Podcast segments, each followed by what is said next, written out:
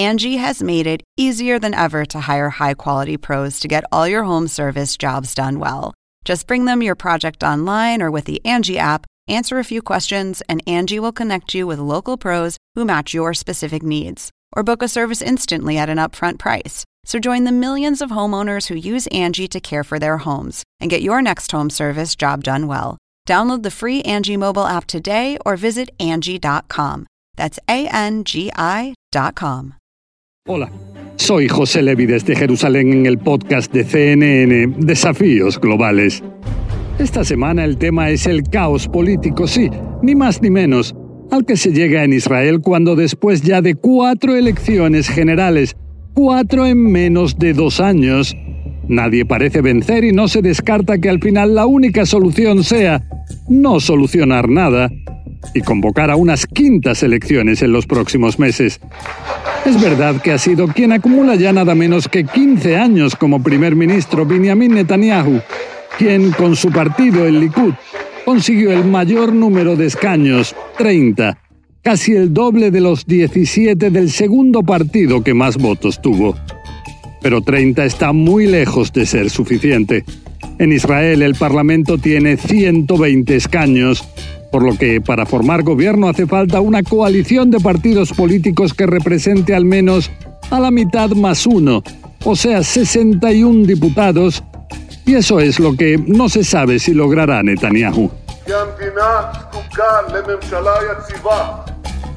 ¿Qué es lo que pasa? Son nada menos que 13 los partidos que consiguieron escaños en estos comicios. 13. Un verdadero rompecabezas donde cada uno con su propia ideología descarta a menudo estar en una misma coalición con los que no piensan como ellos. Si se habla de un sistema ineficaz, de una verdadera pesadilla política, este es un claro ejemplo. Inclusive hasta el presidente del país, Reuben Rivlin, aseguró preocupado que esto daña la confianza del público en el propio proceso democrático. Ahora Netanyahu o también alternativamente por el otro lado sus opositores políticos tienen que demostrar la, digamos, cuadratura del círculo y lograr que ideologías enfrentadas de distintos partidos acepten, a pesar de todo, sentarse juntas en un mismo gobierno. Tanto Netanyahu como sus rivales políticos lo tienen muy difícil. Un ejemplo súper interesante.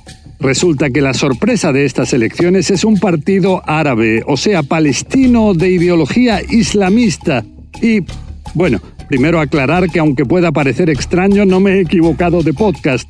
Estoy hablando de las elecciones en Israel. El líder de este partido islamista, Mansur Abbas, está causando una verdadera revolución en el seno de la población árabe de nacionalidad israelí, que es cerca de una quinta parte de los habitantes de este país, pues dice algo totalmente nuevo, que, aunque ellos sean de hecho palestinos, pueden negociar su apoyo a un determinado gobierno en Israel.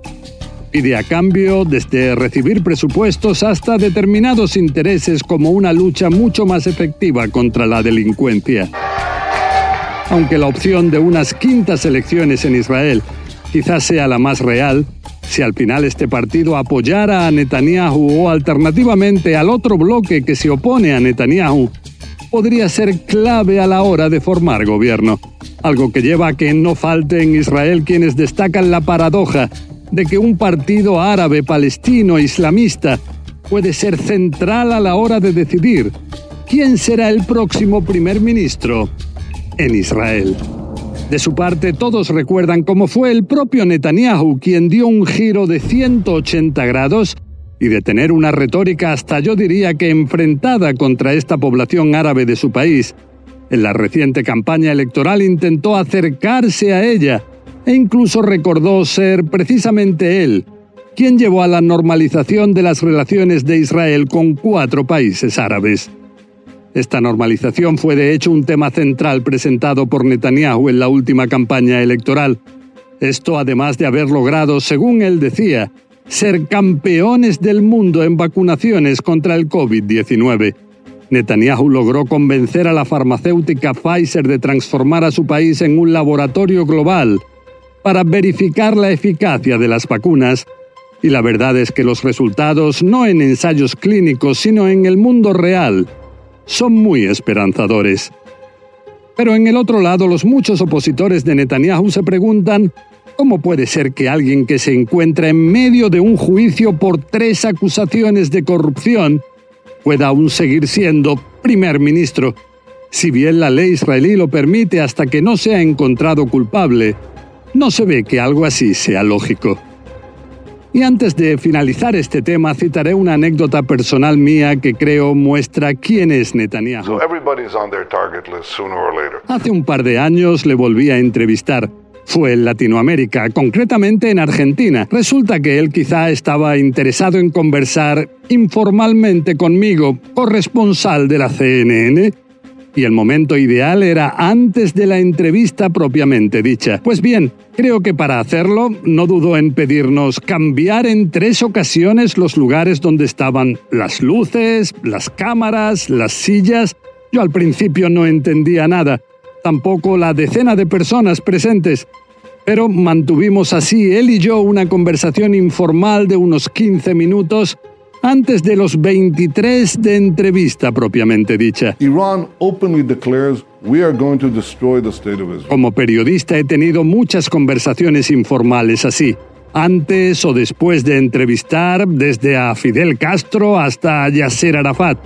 Pero esta forma de alargarla fue para mí totalmente sorprendente. Y ahora para terminar este podcast hablaré del personaje de la semana que realmente esta vez no es una persona sino un barco de bandera panameña y dueños japoneses, el Ever Given, que esta semana encalló en el egipcio Canal de Suez y de esta forma bloqueó una arteria vital por la que pasa nada menos que el 12% del comercio mundial. Parece que este portacontenedores gigante de 400 metros de largo y más de 200.000 toneladas se embarrancó como consecuencia quizá de vientos, tormentas de arena o problemas de navegación. Reabrir el lugar por el que pasan 19.000 naves al año se transformó en una prioridad. Sin el canal de Suez, la única alternativa para muchos buques es dar la vuelta alrededor de todo el continente africano. Bueno, hasta aquí este podcast. Espero sus reacciones informales. De verdad que sí, la semana que viene continuaremos con nuevos desafíos globales que nos presente este terrible o maravilloso rincón apasionante del universo donde nos tocó vivir.